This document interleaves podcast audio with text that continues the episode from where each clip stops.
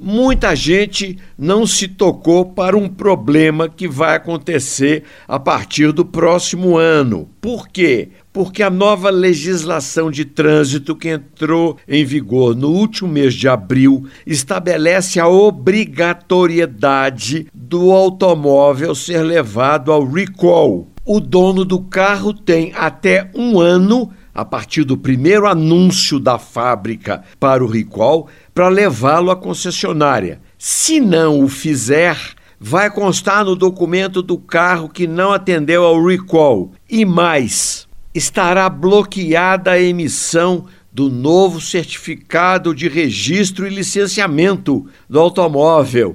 Então verifique se o seu carro ou aquele que você está pretendendo comprar não tem um chamado de recall não atendido para evitar problemas.